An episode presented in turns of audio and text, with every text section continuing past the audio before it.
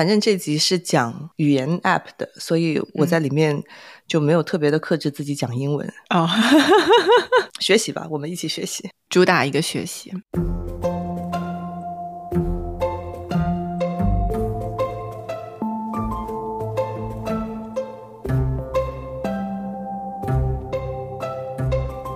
欢迎来到 Slow Brand，和我们一起探讨如何慢慢做品牌。我们通过讲述不同的品牌故事，探寻他们如何建立与人、事物和世界的长久连结。大家好，我是莹莹。大家好，我是玉慈。其实我们节目已经做了四十多期，整体上是以消费品居多，但曾经也有过一些文化类、城市类的题材，但是好像从来没有做过一个数字产品。所以我们也在这一块的选题上面思考了很久。那凑巧呢，前段时间看到了非常出圈的万圣节的多尔。给了我们灵感，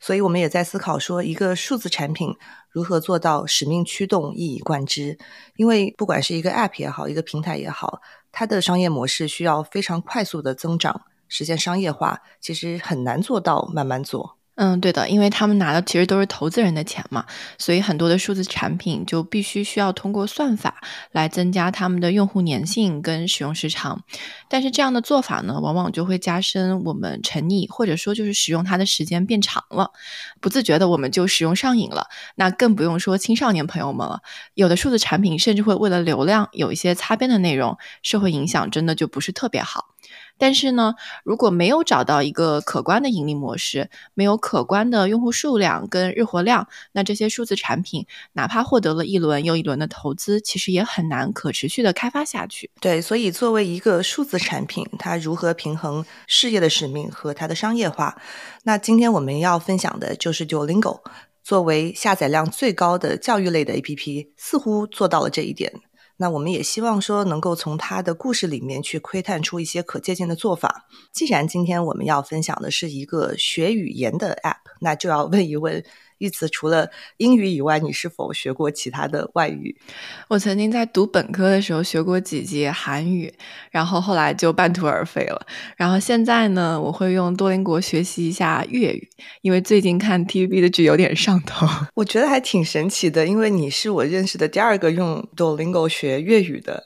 而且广东话其实是多邻国他们上新的，应该是第一个方言课程。哦，原来如此。因为我自己在上面其实就主要学的是西班牙语，然后前几年还学过韩语，但同样也都是半途而废吧。我觉得以前可能大家学外语更有目的性一些，会为了上学、工作或者是旅游前临时抱佛脚。但是呢，这几年其实学外语也成为了一种爱好。那根据 Duolingo 自己发布的一个数据，百分之八十的美国用户学习外语其实都是作为一种生活里的爱好和兴趣。那我相信在国内应该也是如此，因为其实现在很卷嘛，大家就是觉得每一分钟都要花的有意义。比起刷半个小时的短视频，是不是应该学点啥？如果这个学习的过程跟刷短视频一样，非常的娱乐好玩，那就是一个一举两得的事情了。可能就是抓住了当下现代人这样的心态吧。所以多邻国作为一个语言学习类的 App，在全球范围内也风靡了起来，尤其是在中国。但有一个数据还是挺出乎我意料的，因为中文作为母语的人口很多，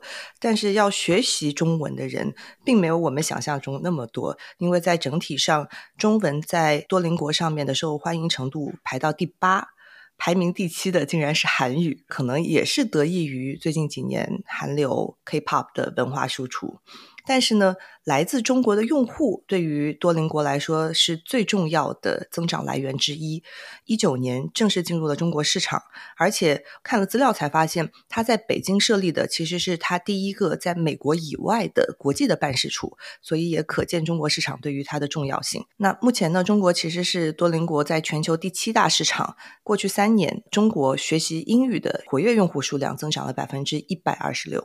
虽然说多邻国在二零一九年。才进入中中国的那其实多邻国在十年前呢就已经诞生了。那二零一一年底的时候呢，多邻国发布了它在美国的内测版，然后在第二年正式的发行。但那之后呢，多邻国一直处于一个探索的阶段。它最飞速发展的时期还是在疫情期间。那因为很多人无处可去，觉得说在家学习一门语言是挺好的，于是就开始使用这个令人上瘾的 app。另外一方面，在中国的快速增长，疫情期间的快速增长，就助攻了他们在二零二一年成功的在纽约纳斯达克上市了，那成为了一个有六百多个员工的上市企业，非常高效。对的，上市后多邻国的表现也非常的优异。在二零二零年之前呢，多邻国的用户数量是三个亿，那现在的用户数量呢达到了五个亿之多。那从它的营收来看呢，二零二二年它的总营收是在三点六九亿美元。那按照这个发展势头呢，二零二三年应该也会有将近百分之五十左右的增长。嗯，从营收结构来看呢，它的收入百分之八十其实还是来源于它的 Super Duolingo 的订阅，也就是没有广告的会员的订阅。那其次呢，才是它直接的广告收益，跟最近发展势头比较猛的多邻国英语测试。那在净利润方面呢，也达到了三百七十二点五万美元，也真正实现了扭亏为盈。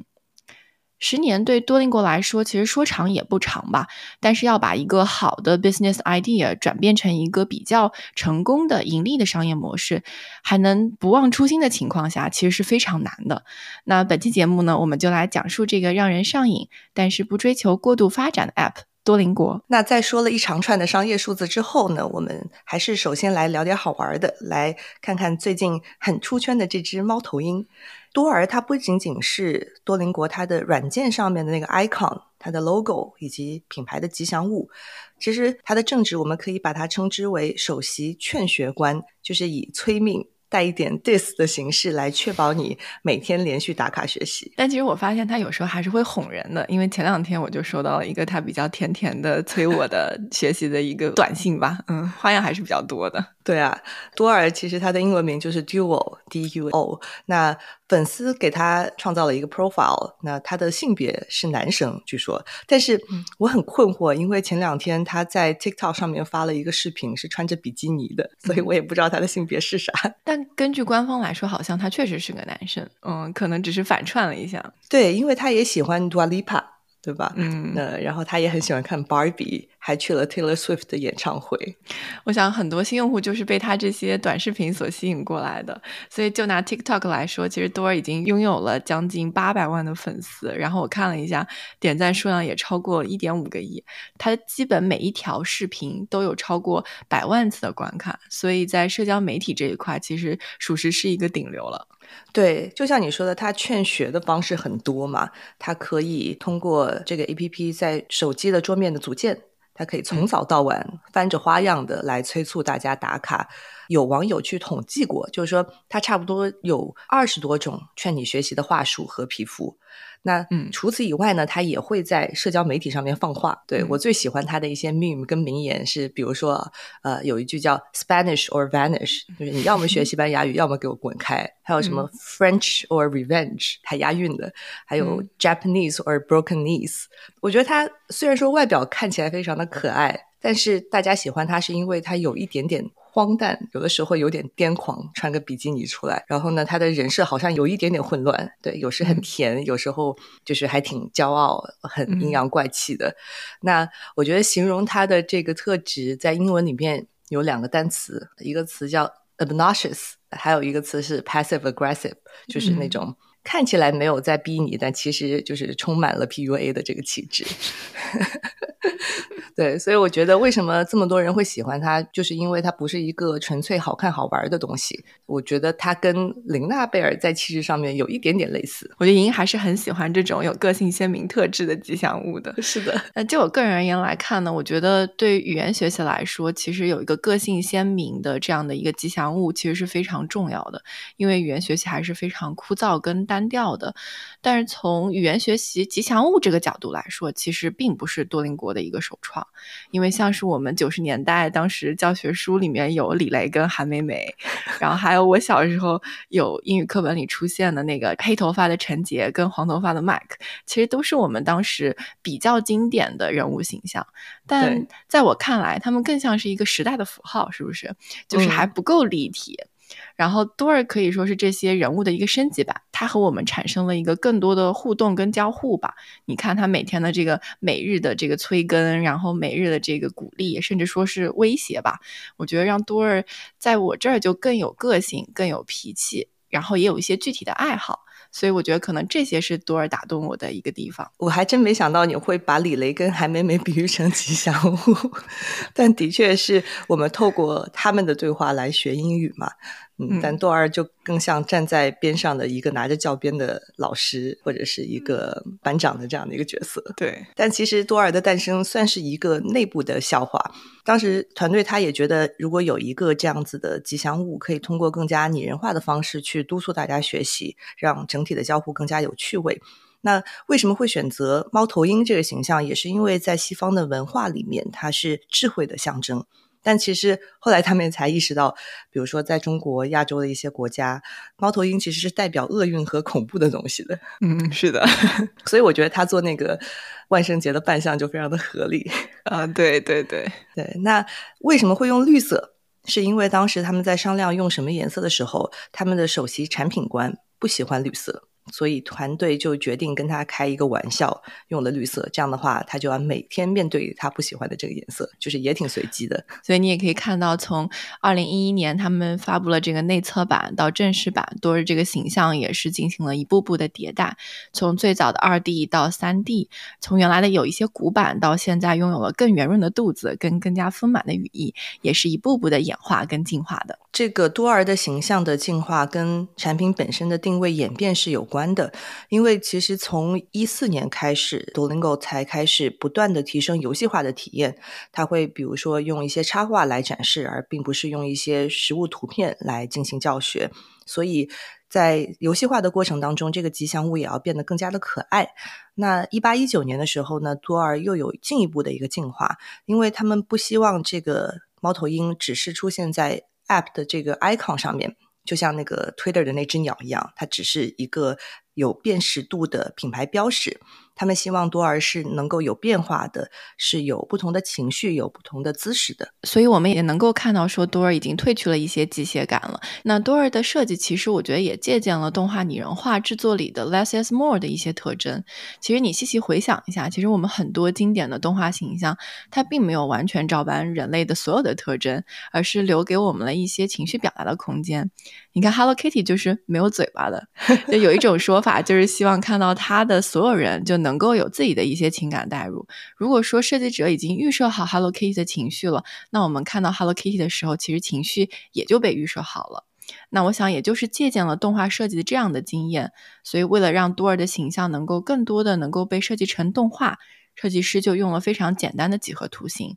比如整体是一个圆柱形，而翅膀呢就是两个藏在身后的一个半两个半圆。其实这样的设计是为了让制作动画和插画的时候减少更多的时间，也能够让这个形象出现在更多的地方。在看这一段的时候，其实我自己还挺受启发的，因为当我们在讲吉祥物的时候，往往会把它设想成为一个比较简单的、呃有辨识度的形象。但是我觉得多邻国他在思考的是如何让它跟用户产生更多的交互，那如何把它变成现在人们在手机上纷纷会去屏蔽的 App 的提醒？因为其实我们基本上所有的 App，我我至少啊会把很多 App 的提醒全都关掉。但是呢，它其实是通过一个有情绪、有链接的对话，让大家愿意去看你的这个 notification。所以这样的一个工具，它在哪里？以什么样的形象、什么样的调性出现，其实是需要在设计上留够足够的灵活度和延展性。所以这也是为什么，其实我们在准备内容的时候，我还问过你，我说：“哎，有没有一些你印象深刻的成功的吉祥物的案例？”好像我是除了。什么肯德基上校、麦当劳叔叔，什么飞猪的猪，还有那个米其林的轮胎人，除了这些，对，除了这些以外，好像就没有其他太多让我们印象深刻的吉祥物。而且刚刚举到的这些例子，我觉得无非也就是品牌除了 logo 以外，让大家认识品牌更多的一个触点。他们都没有多尔那么的鲜活，也没有那么多跟人的互动。因为我觉得很多大家喜欢多尔，都是有一种自发的。而且会把它的一些内容来进行再创作的，就像呃多邻国的一位市场负责人，他就说过，多尔跟多邻国之间的关系就好像米老鼠之于迪士尼，它是非常有主角气质的。嗯，我觉得多尔这个主角气质其实也得益于多邻国整个劝学天团的这个加持，还有天团。对的，你看肯德基上校其实跟米其林轮胎人一样，都是单打独斗的嘛，他们也没有什么非常好的伙伴。但是多邻国其实是个劝学宇宙，你可以在他官网上看到那一系列的劝学师天团。然后让我印象比较深刻的是那个紫色头发的拽姐，然后她叫 Lily。让我感觉是一个最没有感情的劝学师，就每次听到他的那个语音的时候都是拽拽的，然后嘴角是一直撇在那里，然后双手环抱着，然后给你出题。当你表现好的时候呢，他也是会给你鼓掌啊，只是他的鼓掌就是紧贴掌根的，轻轻的给你鼓一鼓，就是那种感觉。懂了。所以反正呢，就是让你觉得说学不学跟他都没关系，反正就是你自己的事情，我也就是爱催不催的那种感觉。嗯嗯。然后，另外还有两个让我觉得印象比较深刻，一看你就知道的，是一对父子，长得特别像。呃，儿子叫 Junior，然后爸爸叫 Andy，然后他们总是非常的相爱相杀。儿子呢，就是不停的惹事，然后爸爸就是不停的收拾这个烂摊子。但他们俩呢，都有一个非常相像的特征，就是 Andy 就是那个爸爸，就非常喜欢 first date，然后 Junior 就小小年纪就非常钟情于拽姐，就是有一种 crush 那种命中注定的感觉。嗯，然后这三个人物特征是让我印象非常深刻的。然后我不知道大家有没有非常喜欢的这个劝学师天团，也可以在下面给我们留言。然后据说最近呢，他们也围绕着这个拽姐 Lily 筹备了一部九十年代的这个情景喜剧，就所有的内容都会最后放在社交媒体上进行播出，到时候呢可以看看是一个什么样的故事了。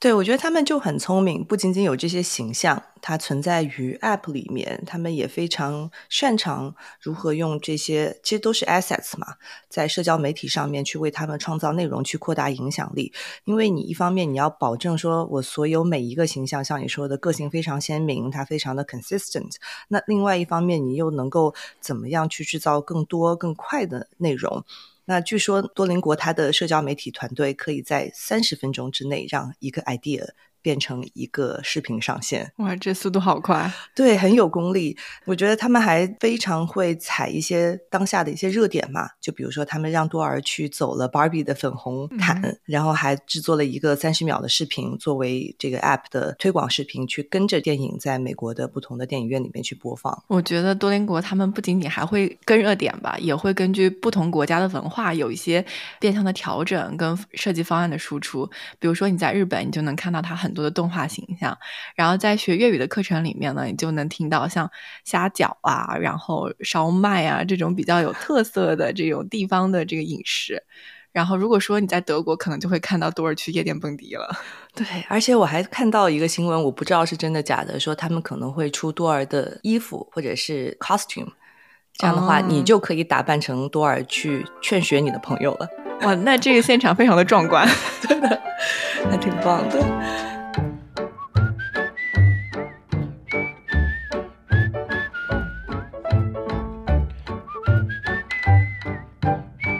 那在准备这期内容的过程当中，我听了一个他的创始人 Louis Van An 跟非常知名的播客主播 Tim Ferris 的一个非常有料的两个小时的访谈。那如果大家不想听我们的节目，可以直接跳去那个节目，其实就是挺有深度的，讲了很多他自己的创业的历程，以及他如何去管理这个企业。那其实这也让我对这个总部在 Pittsburgh 的科技公司有了一层新的认知。特别是其中有一段，他提到说，他们的核心创始员工其实是作为整个公司理念的守护者 （guardian），去确保公司在商业化的过程当中不走偏。其实这个也是 Dolingo 它的难得之处，如何在科技这个行业做到一直向善、言行一致。那创始人他自己也很明确的说：“说 Dolingo is a mission-driven company，一个使命驱动的公司。那这个 mission 正是为世界开发最好的教育，并使其普及。” To develop the best education in the world and make it universally available，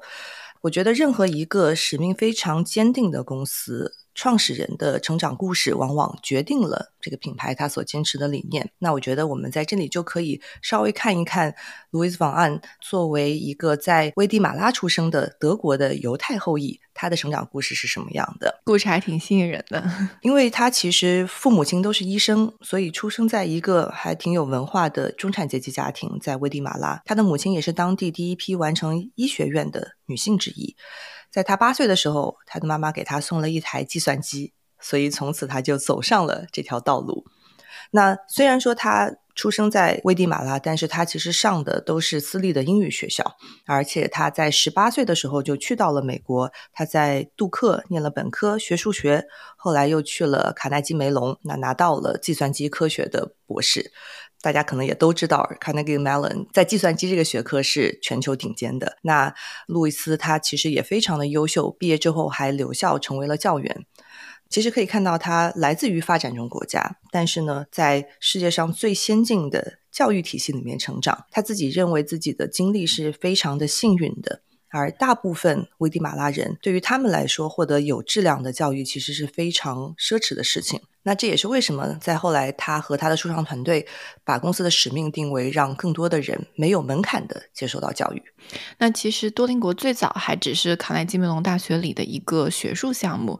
呃，路易斯呢，他当时其实已经是教授了，所以跟他的博士生学生，呃，塞韦林哈克，也就是另外一位创始人，一同开发了最早期的多邻国项目。啊，当时呢，其实都是没有任何收入的，只是一个纯学术项目。那在创立多邻国项目之前呢，其实路易斯其实已经将他的两个项目成功的卖给了谷歌，那分别是 Capture 跟 Recapture。那可以说，这两桶金呢，已经足以让他在财富上实现了自由。所以，也就是他有底气跟资本在教育领域去尝试一些新的东西的原因。对，其实前两年我就在一个播客节目里面听过关于他所创立的 Capture 跟 Recapture 的故事。呃，如果大家没有概念我们在讲什么的话，其实说白了就是我们平时上网的时候要进行验证的时候输的那个验证码，它的全称是。全自动区分计算机和人类的图灵测试，其实就是由机器生成一些扭曲的字母和背景，产生了一些只有人类才能够辨识或者是解答的字母跟数字。这个技术现在大家应该在日常生活当中每天都会用到。这个应用本身其实就是多邻国的创始人研发出来的。但当时这个故事它让我印象深刻的原因，是因为一七年的时候，呃，Recaptcha 加入了一层 crowdsourcing。众包的或者说大众协作的应用，那怎么理解它呢？呃，那个时候很多网站，比如说像 Google，它都在尝试去实现印刷物的数字化。就是把一些以前的书籍跟典故扫描下来，转化成为数字文件。但是呢，当时的一些光学文字识别技术，就是 OCR，它没有办法完全识别一些文字。就是有的地方他们可能会比较模糊，或者是有的地方它受损了之后字看不清楚，电脑没有办法识别出来。那他所发明的这个 Recaptcha 的技术，其实就是把这些没有办法。被机器识别的文字加上已经被识别的文字放在一起来作为验证，让人们识别。这样子的话，你就去输这几个字母或者是数字，那已经被机器识别出来的就可以验证你是不是人。同时呢，你就帮这个机器去识别出它识别不出来的东西。那整合在一起，就完成了这些书籍的和印刷物的数字化。嗯，有点一举两得。对，所以你就运用群众的这个力量来帮助这些机器更好的完成最后的验证，或者是文字的识别。当时不管是 Google Books 还是纽约时报的一些 archive，其实都是通过他发明的这个 Recaptcha 的技术实现了整体的一个数字化。那当然，这种文字识别技术现在可以通过 AI 可以做得非常好了。这也是为什么可能大家会发现，我们最近要验证的时候，都是几个图，让我们选出这图里面的摩托车啊、巴士啊，还有交通灯。你知道这个的用途是什么吗？嗯，我还真不知道哎。它也是一个众包大家的眼睛的功能。其实我们是在帮一些地图以及无人驾驶的汽车。来去识别马路上的交通工具和交通灯，所以它还是用同样的技术，但是用了一个众包的形式来识别这些数据。嗯，其实听了以后就感觉是人工智能跟人类需求一个相互演进的故事嘛，就是随着我们需求的不断演进，跟我们技术的一个不断演进，根据产品的不同的特性，我们需要众包的不同的类型。对，所以我觉得它整个人的故事一直是跟人跟科技有关的，它是有情怀的，而且有。非常强的技术能力，但是他一直在想说这两者如何相辅相成，有点以小见大的味道，但是又蕴含了人文跟科技。那其实早在二零零九年的时候呢，呃，路易斯其实就已经想开发一个应用了，但那个时候呢，他只是想把这个英语的这个网站翻译过来，让更多的非英语母语的用户也能够获得更多的信息。但是后来恰好也就碰到了他的这个博士生，就塞韦林哈克，这个项目呢也就阴差阳错的变成了一一个打造语言学习平台的项目。在他们的内心当中呢，都认为全世界对语言学习的需求是非常巨大的。然后那时候呢，市面上好像也没有特别好用的语言学习平台，他们就觉得说，嗯，那这个机会不错，就可以开始搭建一个没有门槛的语言学习平台。在搭建平台的初期，他们通过自己模拟的这个内测版的多邻国学习了彼此的母语。路易斯的母语是西班牙语，所以他就用西班牙语来学习德语。那么萨韦林他的母语呢是德语，所以他就用德语来学习西班牙语。而多邻国呢，也就在他们彼此无聊的抱怨声中呢，慢慢的成长了起来。一个笑话吧，就是刚刚你讲的，他的合伙人叫 Severin Hacker，呃，一个科技公司的领导叫 Hacker，就还挺有意思的，可能是命中注定。那除此以外呢？除了多林果之外，其实路易斯·网案其实一直也在思考说如何能够帮助中美洲的发展，所以他也会参与到很多这样子的一些组织当中，情系家乡。但是呢，我觉得作为一个非常有学术背景跟技术背景的创始人，大家可能会。质疑或者是不确定他运营一个商业体的能力。嗯，其实一开始路易斯确实没有想到商业化的点是什么，因为靠着他前两次卖项目的成功嘛，所以投资人其实还是很信任他的，觉得说以他作为背书，现在多邻国不能赚钱，但是未来总能够赚钱吧？对他们也是拿了很多轮的融资以后，有一天就是路易斯他被一个 Google Capital 的投资人点醒。那个人就跟他说：“你必须要商业化，你不能再继续拿钱了。但是呢，至少和其他拿 VC 的钱，然后烧钱买用户、买流量的科技公司不一样。多邻国他在早期拿了这些投资人的钱之后，并不是花在营销上，而是实打实的去做产品、做口碑。而且商业化对于多邻国来说最难的一点是，他们不能够跟客户直接收钱，因为他们倡导的是 universally accessible。”他们倡导的是要让大家百分之一百的免费学语言。嗯，但是按照这个方式走，就有一点慈善教育的那种意思了。但其实路易斯自己也知道嘛，就是你这种做善事也要可持续，才能够长效的发展，不然的话也就没办法实现他最初的目标了。所以呢，我又要提一提前面讲到的这个 Recaptcha 它背后的众包思维，因为他们中间在商业化的过程当中，的确还走了一些弯路。那当时呢，他们因为不想跟用户收钱，所以他们就去想说，那我可以通过其他的方式，怎么样接到一些业务。所以当时呢，他们从 CNN 那边，还有一些其他的新闻媒体那边接了一些翻译的业务。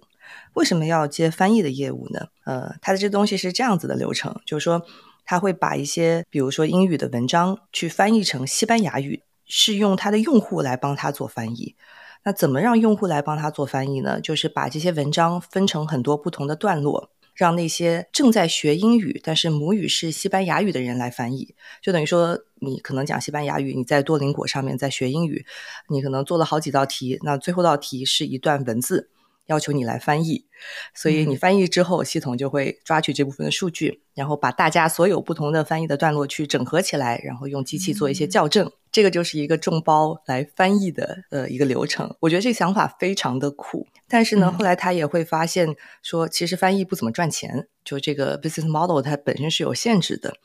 另外一方面呢，是因为有了这个业务，这个业务是能帮他们赚钱的，所以团队把很多的时间用在改进翻译这个技术上，就是如何整合校正大家收集来的这个数据。而并不是把这些时间跟精力花在提升这个学习产品本身上。对于他来说，这也意识到一个道理，就是可能在创业的过程当中，呃，你的创始团队会非常容易把精力花在钱来的地方，就是说钱从哪里来，哪里来的更容易，你就会把精力花在那个地方上，而并不是花在最初的使命和愿景上。所以后来多邻国也就回到了我们刚刚说的广告的这个模式，在让大家免费能够用 App 的前提下，让愿意花钱但是不想看广告的人来进行付费，也就是和 Spotify 的 Freemium 的形式是一样的。那从现在的收入占比来看呢，Super Duolingo 这个付费的产品呢是比较成功的，但是很多用户也会吐槽说，这个付费的产品还是有比较大的争议的。它到底值不值这个钱呢？到底我要不要花这么多钱来让我不看广告呢？从使用者的角度来看，我觉得这个产品最有价值的点就是它没有广告，因为广告确实会打断我学习的连贯性，不仅浪费了很多学习的时间，也会分散我当时学习的注意力。那其他的这个付费产品的价值，我觉得可能也就更遵循了游戏通关的逻辑，像是在 Super Duolingo 上，它没有五颗红心的限制，啊，这就是最明显的一点，就像你拥有了无限满格的血条可以去打怪升级一样。对，但即使是这么聪明的方式，呃，Louis 也还是花了半年的时间去说服团队，特别是团队里面有几个就是元老级的员工，因为他们就觉得为什么我们要 charge 钱？那最后，他说服这些员工的方式，就是让他们意识到说。我们不是为了让自己变富去做商业化，我们是为了长久的经营下去，能够有更多的收入，让产品变得更好。也就是这样的理念，让多邻国的产品能够更贴近学习者的使用习惯，让他们能够有机的获得了将近百分之八十的用户，也节约了大量在营销方面的开销。所以新增的使用者也基本都是从社交媒体上关注到了多邻国，或者是从朋友那里听说了多邻国。那我其实就是这样的一位用户。呃，有点真的验证了他们的这个营销策略，就是 word of mouth。进入中国四年，他们也几乎没有大型的营销动作，直到近日才召开了他们的首场产品发布会。是的，而且就连上市这件事情，也不是说像其他的公司就非常有目的的，我要上市，我要变现。在他们提到二零二一年上市这件事情，也说它并不是这个公司计划之中的，而只是有一天发现我们的数据还有未来的一些财务的预测。都让他们符合了上市的条件了，而且创始人他说上市挺好的，可以让我们公司内部进行一次整理跟大扫除，就是把很多东西规范化。所以我觉得他的视角真的很不一样。他也很自豪的说，上市前后公司的文化并没有发生太多的变化，而且他的员工流失率非常的低，一直很低。所以他在总结多邻国成功的经验的时候，就说在创业的过程当中。你要做到能够 say no to profitable ideas，能够跟那些看起来能够给你带来更大的盈利，但其实和公司的愿景理念背道而驰的这些概念。所以这也是为什么我们这期想要讲多邻国的原因，也非常符合我们想说的，打造跟世界、跟人的长久连接的一个点。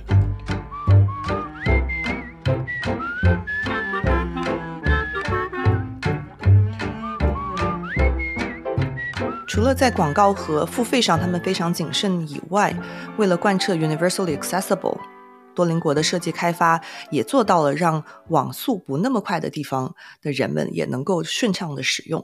而这些交互，特别是游戏化的功能，则是多邻国最核心的产品力。嗯，因为游戏化其实就意味着有趣味性，而这一点又是我们语言学习过程当中最欠缺的一个点。我想，所有对语言学习有经验的人或多或少都有这样的感触，就是当你为了考试去硬着头皮去坚持的时候，你只是每天机械的打开那些背单词的软件，但是考完试以后，你就想把它搁置一边，就是多看一眼都嫌烦的那种状态。嗯，但是多邻国呢，就希望通过游戏的模式，让我们彻底改变这样的学习习惯。因为游戏的趣味性可以激发我们使用这个 app 学习的好奇心，而好奇心其实就是我们学习的本质嘛。那原动力有了，再叠加多邻国的很多设置的交互，就可以让使用者持续保持这个学习的动力，而不是从 abandoned 就是背单词开始，而是从我们的更多的学习语境或者围绕单词去强化语言的这个使用。我其实突然想到，我自己语言就是英语进步最大的一段时间，是我高中的时候在看《哈利波特》的时候，就是我把所有物理课、化学课的时间都拿来看《哈利波特》，就像你说的，在一个语境下，然后是围绕着一个 context 去学习，而且这个故事的情节就是让你很有好奇心，就不断的看下去。对我应该英语进步最快的时间就是这两个月了，就是集中不停的、密集的沟通跟交流。就是学习这件事情本身就是很有学问的嘛，他怎么样去通过人的心理，怎么样循序渐进的去引导大家，让大家不会轻易的半途而废。那在多邻国，它的整个的设计上面也会用到很多强大的 AI 的算法逻辑。比如说，呃，有一点它非常的强调，就是说怎么样把用户答题的正确率把握在百分之八十左右。因为当你得分低于百分之八十的时候，大家会觉得，哎，这个太难了，难的话就会打消大家的这个学习的积极性，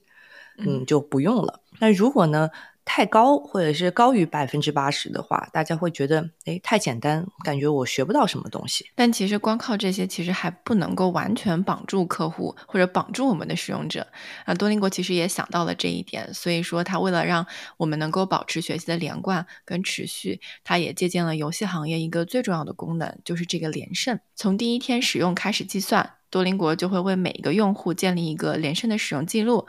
并且还会根据这个连胜的天数进行对你的奖励，多尔也会根据你这个连胜的天数来劝学你、激发你。那这个连胜的功能也就激发了我们的这个好胜心，然后开始有了这个满满的这个参与感，并且希望说尽量不要打破这种连胜的这个连续性。就像你玩消消乐一样，你就想一直玩下去。那不瞒大家说，其实连胜也是我每天打开多邻国学一学的这个动力。要是没有它，我可能也就坚持不下去了。你会拿出去跟朋友分享吗？就是 show off 你的连胜？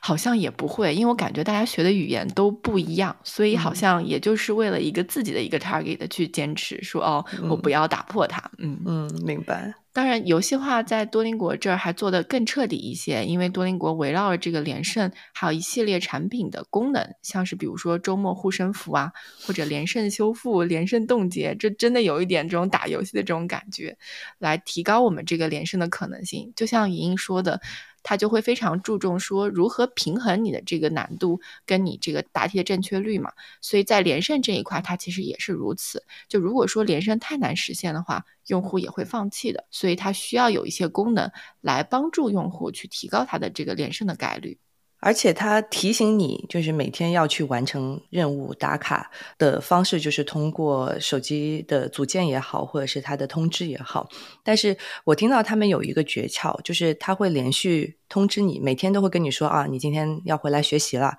但是呢，在第五天的时候，这个多尔就会说。这是我最后一次劝你了。如果你再不回来，明天开始我就不给你发通知了。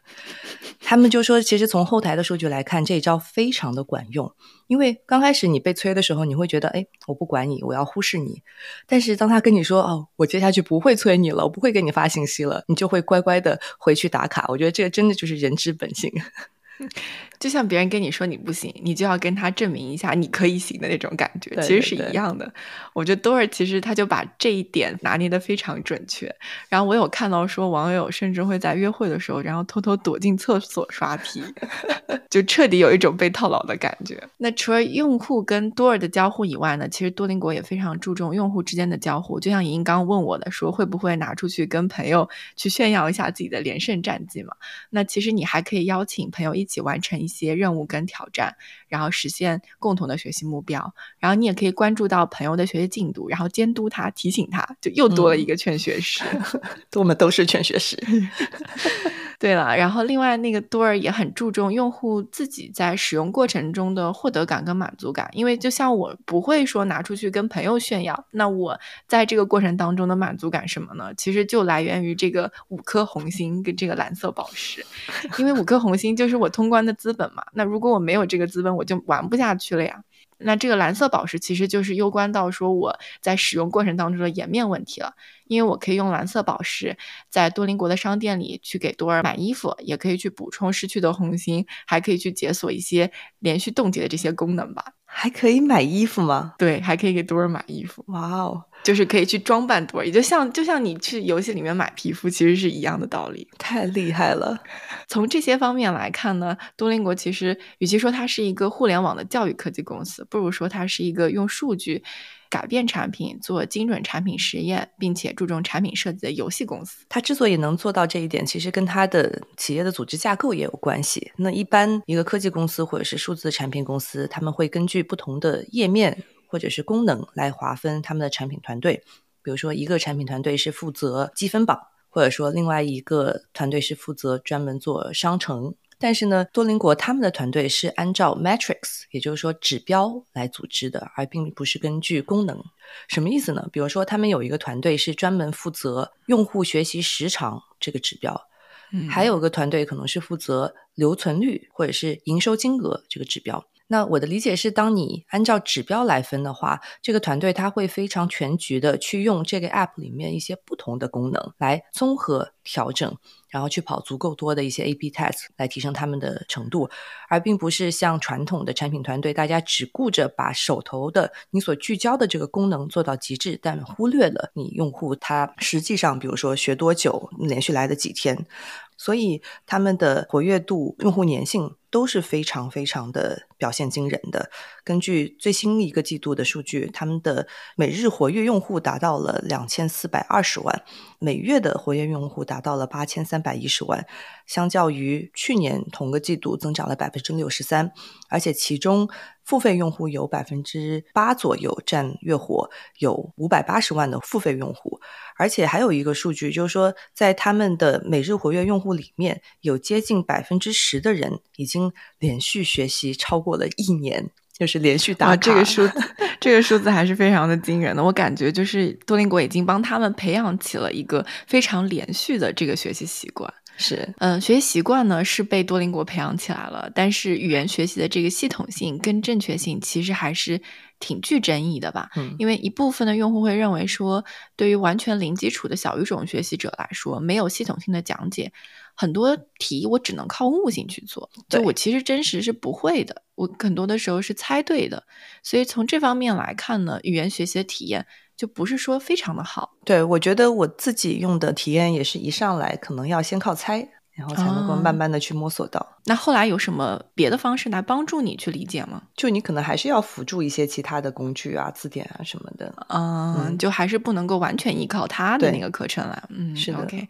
嗯，但是另外一部分的用户就会觉得说，多邻国是教我们使用语言嘛，就不是为了我们的语言应试，所以说能完成我们这个实际的对话，可能就能够帮助到你的实际交流了。那这样多邻国的目的也就达到了。那另外一个局限性，我觉得其实是体现在这个语言课程的多样性上面的。因为对于英语使用者来说，你可以跟两千九百万用户一起学西班牙语，你也可以跟一千七百万用户学习法语，甚至可以跟超过五十万的用户学习罗马尼亚语。但是对于一个小语种的学习者，像是意大利语的学习者来说，他只能学习英语、法语、德语跟西班牙语。那从这方面来看呢，其实小语种国家学习者的语言学习成本还是比较高的。对，但是从公司的角度来看，它就是一个投入产出比的问题。因为小语种国家它的用户数量会非常有限，那我是不是值得为这么小的一个市场去开发一个产品？嗯，但我其实理解大家，我觉得学习的路径都是你先学英语。嗯，再学其他语言，对吧？那对，因为我觉得至少英语的教育是足够普及，它的嗯基础是足够好的。那我先学完英语，我再去用多邻国的英语来学其他的外语，我觉得这个路径也是合理的。嗯，确实也是 make sense 的。嗯，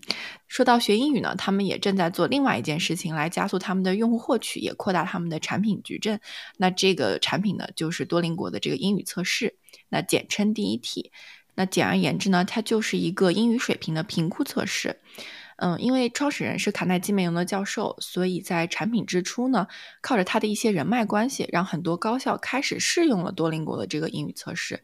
但是，想要获得更多高校的认可，其实还是要依靠他们这个测试的准确性。这又回到了他们的优势——算法。算法不仅精确地测试出了考生的这个语言水平能力，也缩短了很多学生们考试的时间。这对学生跟学校来说都是非常巨大的吸引力。因为他们产品的过硬，所以耶鲁也成为了最早开始认可他们英语测试成绩的学校。那到现在呢，大概有五千多所高校都认可了多邻国的这个成绩。对，其实它最大的颠覆是替代了线下考场，因为呃，这也是为什么他们在疫情的期间接受他们英语测试成绩的学校数量一下子就增加了，实现了真正的网络效应嘛。那其实这个产品的发明也跟创始人他自己小时候的经验有点关系，因为他当时在危地马拉要考托福，要考美国的学校。当时他花了一千二百美元飞到他隔壁国家萨尔瓦多去考试，这个也让我想起我当时考托福的场景，就是我一直在刷考场，然后也要去到一个别的城市。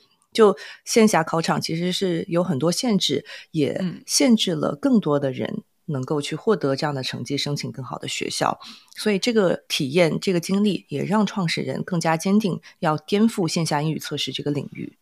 另外呢，多邻国英语测试还是非常具有性价比的，因为一次考试也就四十五分钟嘛，那五十九美金，你只要有电脑就能进行考试，跟动辄上千美金的雅思跟托福相比，还是非常具有性价比的。路易斯自己也说，虽然目前还不能跟托福跟雅思的市场一较高下，但是已经是当之无愧的第三名了。所以按照这个趋势来看，说不定哪一天就赶超了他们。对，而且听到这个 idea 的时候，第一反应就是说：“哎，线上考试是不是能够作弊啊？”它其实不行。我有看到一个采访，就是说到它可能就会有一个摄像头放在你的前面，然后录你的这个整体的这个考试的效果。然后录完之后呢，他会再邀请一个人来进行第二次的抽检，也就是说，它有两遍的监考的这个效果。对，它可以用算法来看你的眼睛看的区域。好像是，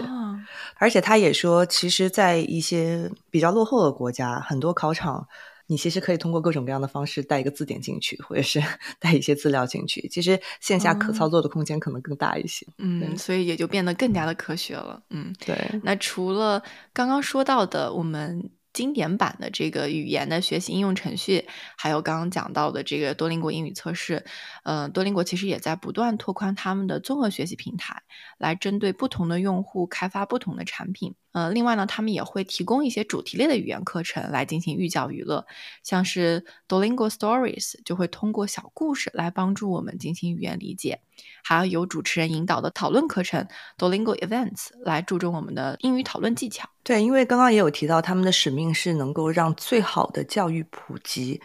并。没有去限制说，我只做语言的教育，所以在接下来，他们也在搭建一些新的 general study 全面学习的平台，包括了音乐课程、数学课程。其实我还挺容易想象一个音乐课程如何通过游戏化变得非常的好玩跟娱乐。那数学课程用创始人自己的话来说。他就觉得很多人其实学数学就像在玩一些智力游戏一样，比如说你今天玩一个数独，玩一个 crossword，其实很多人不是为了学数学，而是把它作为一个闲暇时间保持大脑灵敏度的一个游戏。我有看到，其实很多网友已经在分享学习数学跟学习音乐的这个感受了。我相信，随着这个多邻国产品网络的不断扩大，它可以进一步的提升用户的这个留存，也可以让学习真正的成为我们一种闲暇时候的爱好。在连胜的同时，也能够享受学习的过程。好，那也聊了很多，cover 了很多的内容。最后呢，我想跟大家分享创始人在 Tim Ferris 的访谈里面提到的两点，很有意思。他说，很多公司的架构和文化，就特别是一些大的互联网公司，它往往会围绕着一个指标，就是一个员工他可能在这边待两到三年左右。这样的一个时长去设计整个公司的运营和优化，但是在 Duolingo，他们希望员工能够在这边长时间的和公司一起成长，所以他们整个招聘流程也会更长。而且，呃，因为 Pittsburgh 不算一个特别大的城市嘛，而且很多的这个科技人才都在旧金山、在硅谷，所以作为一个身处在 Pittsburgh 的公司，他们曾经做过一个人才招聘的广告，他们的标语是。Own a home, Working tech, move to Pittsburgh。就说，哎，你来这边，你能继续在科技行业工作，但是你能买个房子哟。对我觉得用一个非常不一样的生活方式来吸引人才，我觉得这个这个小故事很有意思。然后他另外讲了一句话，可能是让我觉得最佩服的一点。他说：“Free experience is good for the long run。”就是用长远的眼光来看，我们如何为学习者提供平等、免费。但是最好的产品，听了他的这故事还非常吸引我。我看看明年暑假能不能去找一个实习呢？哇，太棒了！因为他在中国已经有 office 了，可以线下看一看。所以 Duolingo 的中国团队听到我们今天的节目，可以联系我们，可以考虑一下赞助我们，在明年。好的，好的，今天节目就是这样，谢谢大家，谢谢大家。